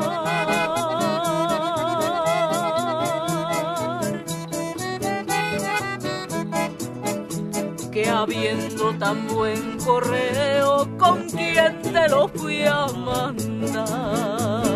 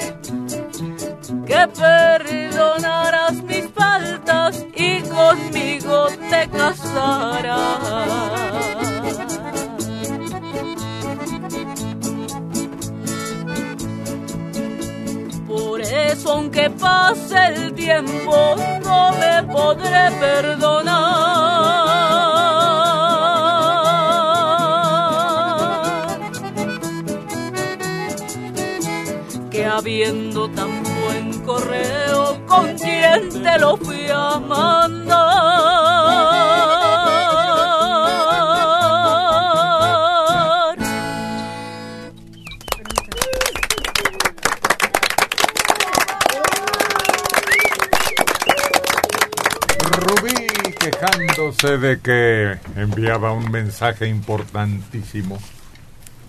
Con una paloma y la mataron. Les llaman ratas con alas, quienes no los quieren. Sí, es que son muy nocivas, ¿no?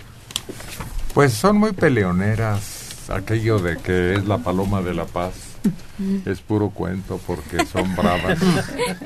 Es que son bonitas.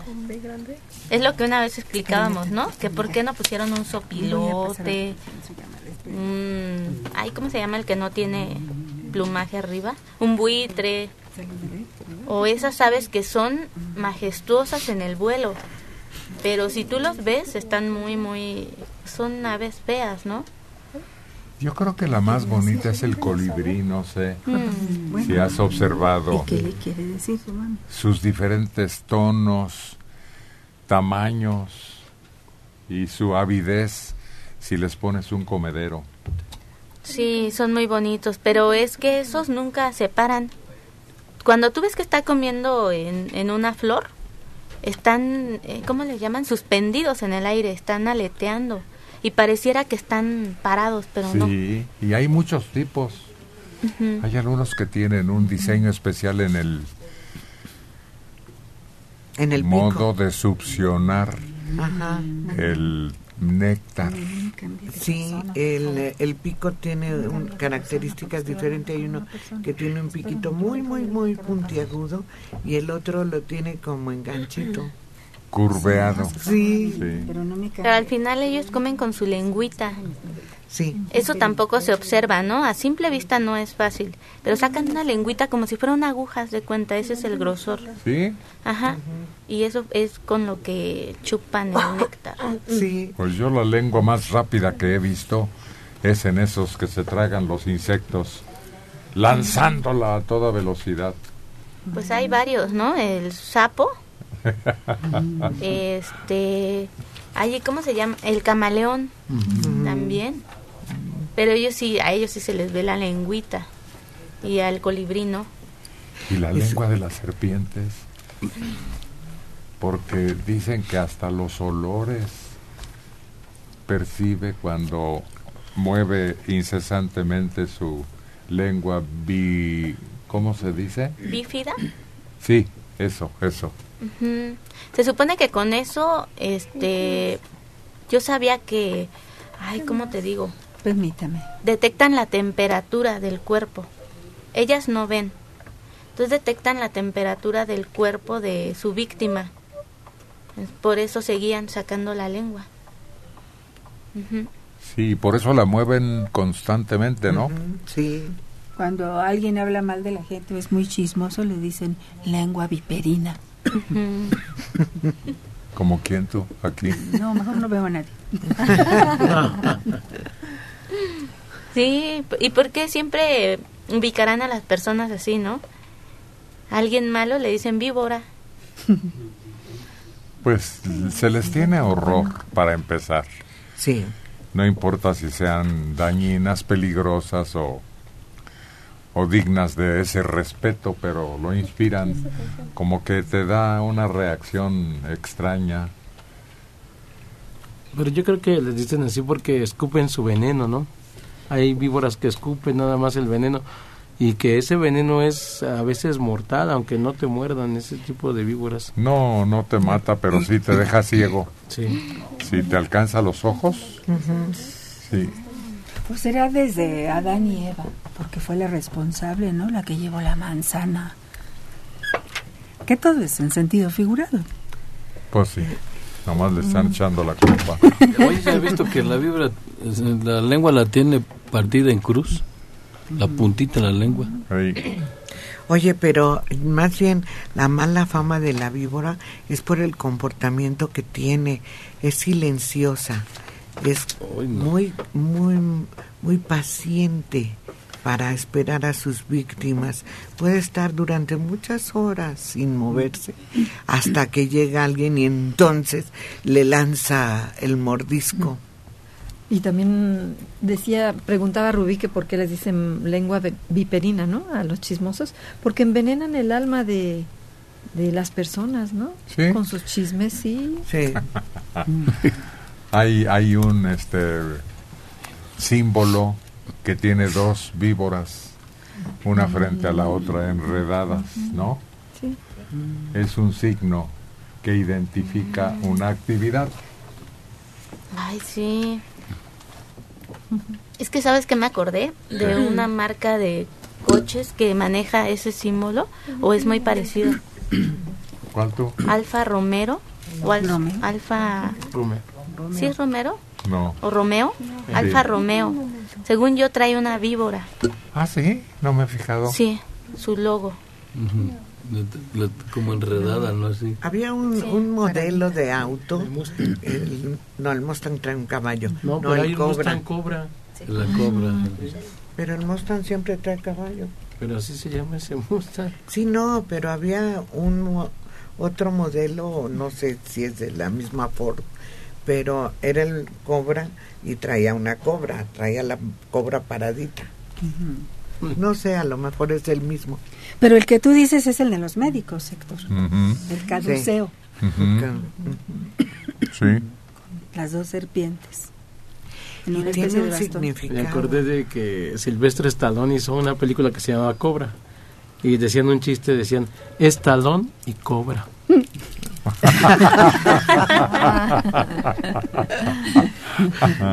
Malvado. Me la presentas un día de esto. A ver. Oye, creo que Cleopatra también usaba una serpiente en su, su su corona que traía, ¿no? También su diadema tenía una especie de serpiente también arriba. No, pues tiene un montón de símbolos. La emplumada aquí en México es de tiempos inmemoriales ya considerada como parte de los dioses representados. Y aquella que en lugar de cabello tenía un montón de serpientes y que volvía piedra a los que le veían a los ojos. Ándale. Medusa. ¿Cómo se llamaba esa? Medusa. Ah, sí.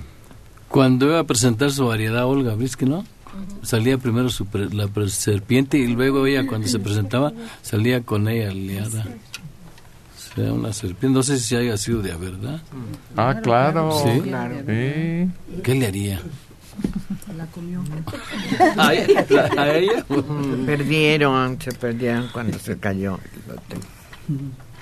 Pero esa víbora lo más que puede hacerte es ahorcarte. porque no tiene ni veneno ni nada. ¿Y para qué quieres más? es la manera de asfixiar a la víctima y después tragársela, porque si no, no se deja. Yo me acordé la del principito, ¿te acuerdas también? Esa víbora que se come a un elefante, bueno, le pide que le dibuje una víbora y adentro un elefante. Y me acordé de la escena donde se ve una Salma Hayek bellísima bailando con un víborón de aquellos. Esa película con esa escena, Salma, con eso bastó. Se ve sensacional. Salvó la película. ¿no? Sí. Cuando ella se presentaba ahí en Reforma, a mí me invitó un cliente a verla y fuimos los dos. Y me acuerdo que la, nos- la señora tocaba el violín, ¿no? Y la víbora andaba en el piso y se paraba como que bailaba, ¿no? Y tocaba y la víbora se movía y se hacía como... Esa era su presentación de ella, de, de tocar el violín y que la víbora bailara. Y luego después le echaba a su hombro y empezaba a, a moverse ahí en el hotel ese. No sé si tocaba ella el violín. ¿no? Sí, tocaba y tocaba bien. Oye, por ejemplo, yo siempre he pensado como, bueno, he tratado de una víbora que es venenosa, se come, que come, por ejemplo, un ratón, ¿no? Lo envenena, ¿no? Y se come ella su veneno, ¿o qué? ¿Sí? ¿Y no se hace daño a ella? No, son inmunes. Porque yo siempre veía, bueno, sí, vi muchas víboras de esas grandes que se- comían los conejos, ¿no? y, sí- y sí no me les arrimaba porque están enormes y, y sí da como escalofrío, ¿no? Yo nomás con verlas, pero había muchas culebritas que comían este ranitas chiquitas. Y una vez me estaba un mogotito y yo, y que estaba una ranita grite y grite. Y pensé, Lolo se la está comiendo una viborilla, pero, pero un mogotito chiquito y dije, pues va a ser una viborita chiquita, no muy grande. Y sí, ya que dejó de gritar, saqué mi machete y moché el, el zacate y ya saqué la víbora y, y no pueden correr porque quedan este boludas. Y este, no pues la que la un trozo de la mitad y salió la ranita y se fue. ¿La salvaste? Sí. Trocé la era una culebrita, no estaba tan grande y la Pero- ranita Pero un conejo viste algún día Sí, que se... sí a ver, a ver, cuéntanos. Lo vi varias veces, no ¿Y cómo una. no corre el canijo si él es muy rápido? No, porque se para de frente de la víbora se para de, de frente con él. ¿Y? Y lo está viendo, dice, bueno, esa que yo vi, el conejo estaba parado y la víbora llegó así como como dicen muy silenciosa. Y le fue haciendo así y le, y le dio la mirada a Mero en los ojos. Y ¿Cómo? ya no se movió de ahí. ¿Las hipnotiza o qué Pues pasa? yo creo, lo, sí, sea que queda inmóvil. Y se está La buen, terroriza. se está buen rato, no crees que luego, luego se levanta. Se está ¿Y buen luego? rato. Y ya lo ya se acerca y lo devora. Pe- Pero dura mucho para comérselo, aunque esté la víbora muy grandota. No, se- no se lo traga tan fácil. Porque son tan grandecillos los conejos. Oye, pero me quedó la duda, ¿cómo grita una rana o, o un Mm. sapo? ¿Cómo grita? No, pues sí, sí vieja, imagínate cuando... Croan fuertísimo. Croan, sí. Cuando llegas a donde hay una laguna y por la noche abundan, uy, se oye ensordecedor el rumor, Sí, grave, muy sonoro, como bajo. sí. Y eh, ese como, como muy agudo porque lo puedes oír a una distancia considerable. Los conejos chillan re feo, oye, cuando ¿Ah, lo sí? están ¿También? comiendo las víboras, sí. Lo vi varias veces y no me quiero ni acordar, si me da cosa. Estaban platicando aquí, no apenas que, que un señor encerró a un niño con la víbora para que no le tuviera miedo, ¿no? Y que empezó el niño a grite y grite y que el señor decía, "Ay, ándele, para que se aprenda, que no les tenga miedo a las víboras. Y ya iba a sacar el niño y ya la víbora se lo había comido. Aquí platicaron apenas, ¿no? Alguien Sí. platicó aquí. Sí, si es una boa de las grandototas, se traga un perro, un ciervo, o un bebé o un niño. Pero, pero no son las boas, Héctor. Es una especie de la constrictor. Sí, de- como la anaconda. La anaconda que dicen, yo nunca lo he visto, pero cuenta la historia que se puede comer hasta un borrego, un becerro. Hoy hay un video de una que agarró un perro y ya lo tenía enroscado y ya se lo llevaba al perro y el perro chillaba y ladraba y quería que lo, lo ayudaran y no se podía zafar. Y, haga- y llegan como cuatro señores con palos, con garrotes y empiezan a agarrar a palazos a la víbora y a puro palo le van quitando y la van desenroscando y en cuanto suelta al perro se echa a correr el perro, pobrecito. sí. Pero es desesperado el perrito se lo, ya se lo llevaba. A mí me pasó una vez, yo les tengo horror a las víboras, nomás cuentan de ese me hormiguean los pies, ¿no? Este, me- cuando la gallina tiene pollitos, los pollos se hacen bolitas en las patitas, ¿no? Y se enredan en el pasto, ¿no? Y ya tienes que irlos a buscar porque chillan, ¿no? Pío, pío, pío. Y me acuerdo yo que dice, ándale, ve a ver ese pollo, que a lo mejor ya se enredó en el pasto, ya se le hicieron bolas en el cabello, lo que anda comiendo por ahí. Y ahí voy yo corriendo a ver el pollo, ¿no? Y sí, efectivamente lo vi que pío, pío, ahí voy, ¿no? ahí estaba el pollito. Y que le digo, ahorita te voy a quitar eso, y que le meto la mano y lo jalé. Lo tenía una víbora. Lo tenía y yo jalé así, vi la- los ojos de la víbora como empañado y me hice para atrás. Pero yo jalé el pollito y lo sentí duro, ya lo tenía, se lo dejé y fui corriendo y se lo... y le dijiste al pollito, te vas a morir, te vas Oye, que le digo a mi mamá. No llegarás al consomé. No, No, yo vi un video de una anaconda, yo creo era, comiéndose un cocodrilo. Un cocodrilo. y- Chiquito. no, se ve grande. Y se ve como lo... Creo que duró, ahí describen que duró como cinco horas para tragarlo. Sí. Pero imagínate, un cocodrilo es enorme, ¿cuánto pesa? Sí, por eso lo meten por la cabeza, ¿verdad? Lo meten por la cabeza y luego la, la víbora tiene que ir haciendo un movimiento como de ondulado en su cuerpo para em, jalarlos y jalarlos. Y luego mm, en el- ah, yo no vi cocodrilo, yo vi un, un borrego. Y este, el borrego les queda dentro de la panza, pero casi co- bueno, eh, como una bolota enorme en medio de la panza y ahí se quedan, y ahí se quedan y ahí sí ya no sé cómo empiezan a desbaratar porque es con piel y las pezuñas y todo. Fíjate qué proceso tan complicado. Ah, yo vi un video horrible, horrible, de cómo en la, en la selva donde hay esas víboras grandotas, anacondas, los cazadores, cómo le hacen para cazarlas, para sacarlas, porque están metidas en un hoyo. L- meten a una persona, la meten al hoyo, le meten los pies y la víbora se lo empieza a tragar. Y ya cuando lo tiene agarrado, jalan al hombre y la víbora empieza a salir. Y lo jalan, lo jalan, lo jalan y ya agarran a machetazos a la víbora, pero ya que la sacaron con el hombre que ya lo tiene hasta la mitad de la cintura, ya lo tiene agarrado. Y así le hacen, ese es el anzuelo para sacarlos del hoyo. Es horrible, ay, qué miedo.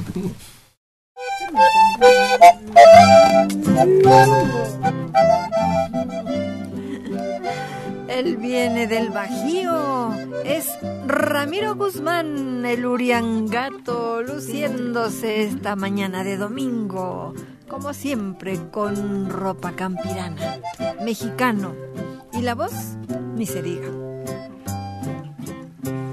aún se acuerda de mí.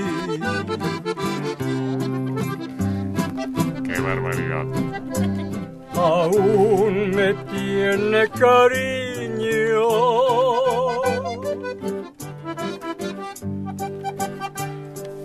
Una carta recibí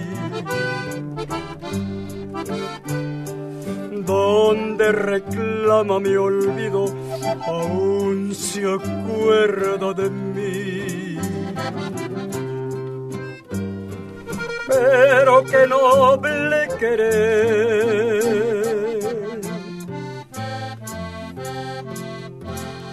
Yo merezco su amor, merezco más su rencor y aún se acuerda de mí.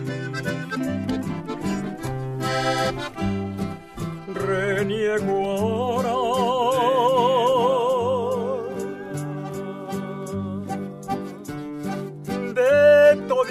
toditos mis agravios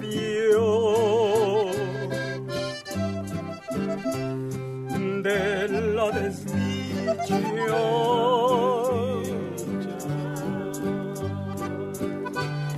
que yo siempre le he causado, aún se acuerda de mí.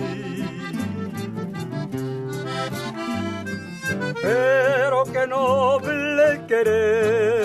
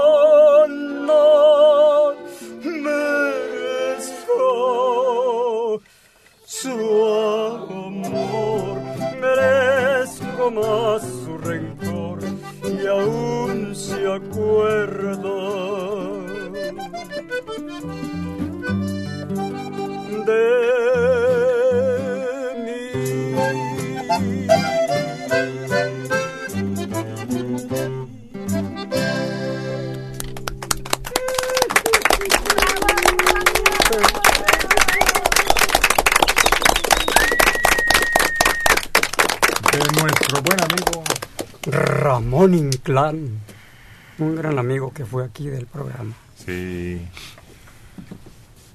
Nos visitó varias veces y lo conocíamos todos porque era periodista. Se casó con la hija de Tito y participaba en muchos eventos artísticos. Pero me contaron que un animal se quería tragar al uriangato. ¿Qué sería? ¿Cierto ¿Que te quería comer? ¿Un perro? No. Fíjate que me acaba de morder un perro. Por eso, eso me platicaron. Yo, vio- lo- yo creo que vio puros huesos el animal. Sí, yo creo que no encontró mucha carne. Pero haz de cuenta que fueron como dos colmillos de... ¿Cómo estuvo? ¿Cómo estuvo? ¿Andabas en tu juicio? No, sí. No Pues iba este a... ¿Qué le hiciste además? Nada, este traicionero. Primero pasé por uno. Este, así, muy campante yo pasé, este.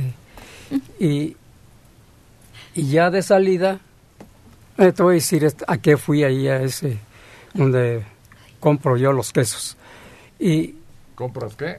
los quesos, Ah. quesos. Y, y al salir yo con mi bolsita de quesos, no me agarra de aquí y me tumba.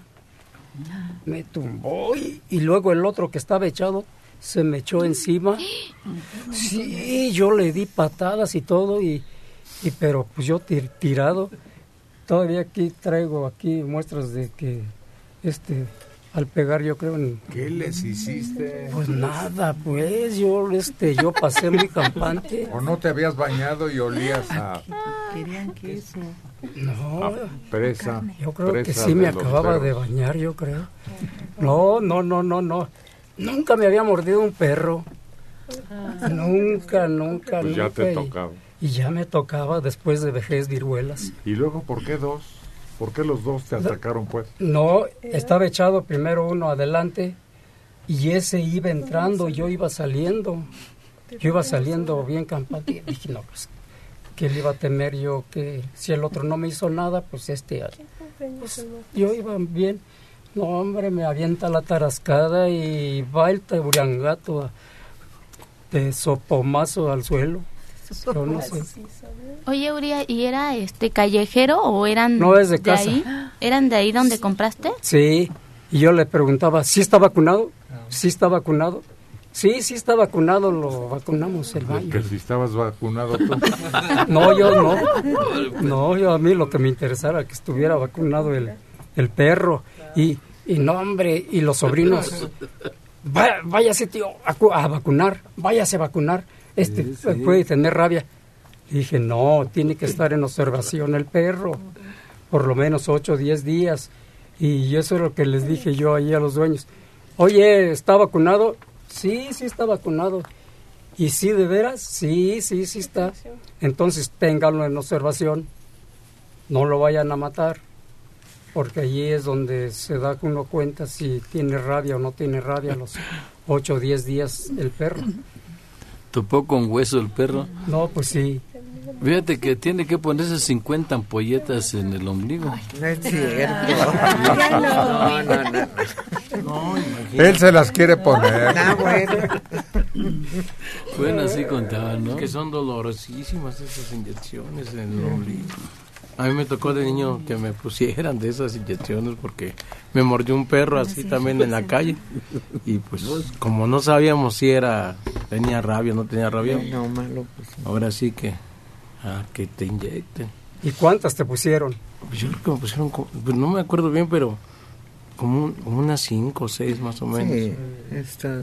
Fíjate, qué curioso porque en casa de unos familiares tenían una perrita cocker, pero de esas perritas que viven siempre en la casa. que- y un día, un domingo, que estábamos ahí preparando para la comida de toda la familia, que sale la perrita muy enojada y muerde a una de las niñas de la casa. Y que, no, pues vacunada, y cuál tenía rabia la perrita, y tuvieron que vacunar a todos los niños de la casa. Bueno, en esa época eran niños, ¿no? Oye, pues sí, son como cinco inyecciones. Mi mamá dice que yo tenía como un año y me había hecho dos colitas. Y creo que me arranqué una bolita que tenía unas figuritas, dice, como de hamburguesas o algo. Y la tiré así como en una alcantarilla bajita. Y se le ocurrió meter la mano para sacarla. Dijo, ay, ¿cómo me la voy a llevar con una colita así y una, no? Y este, mete la mano y nada más siente como el filo de algo y le empieza a sangrar. La había mordido una rata.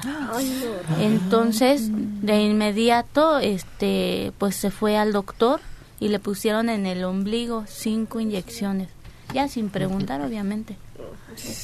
Y yo le dije, ¿para qué la recogías? Era una mugre bolita, pero pues que no me quería llevar despeinada. Fíjate, Héctor, que a Sandra, que ahorita me ha de estar escuchando allá en Estados Unidos, la mordió un perro, pero feo. Se le dejó ir, estaba amarrado, era de un perro de una prima. Y y yo, y yo estaba duro y duro con el perro. ¿Y qué crees que entra otro perro y que se le deja ir al perro que mordió a mi hija? Pero una herida bien fea que le hizo aquí en una pierna.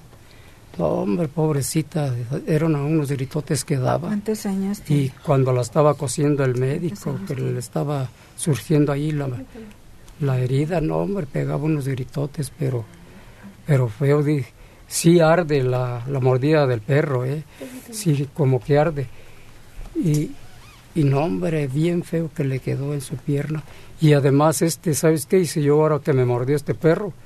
Llegué luego, luego a la casa de ustedes y que Gracias. agarra una gasa con, con alcohol y que me exprimo y me exprimo, me exprimo ahí donde me encajó los dos colmillos y ahí estaba yo, exprime y exprime y exprime, exprime y, y ya, y luego me eché, digamos, me curé desinfectante y todo y, y seguido este me echaba alcohol y, y órale. Y, y así le hice yo solito. Yo no fui a ver al médico que me mandaban, le dije pues que me vayan a poner las No se le acerque nadie. No.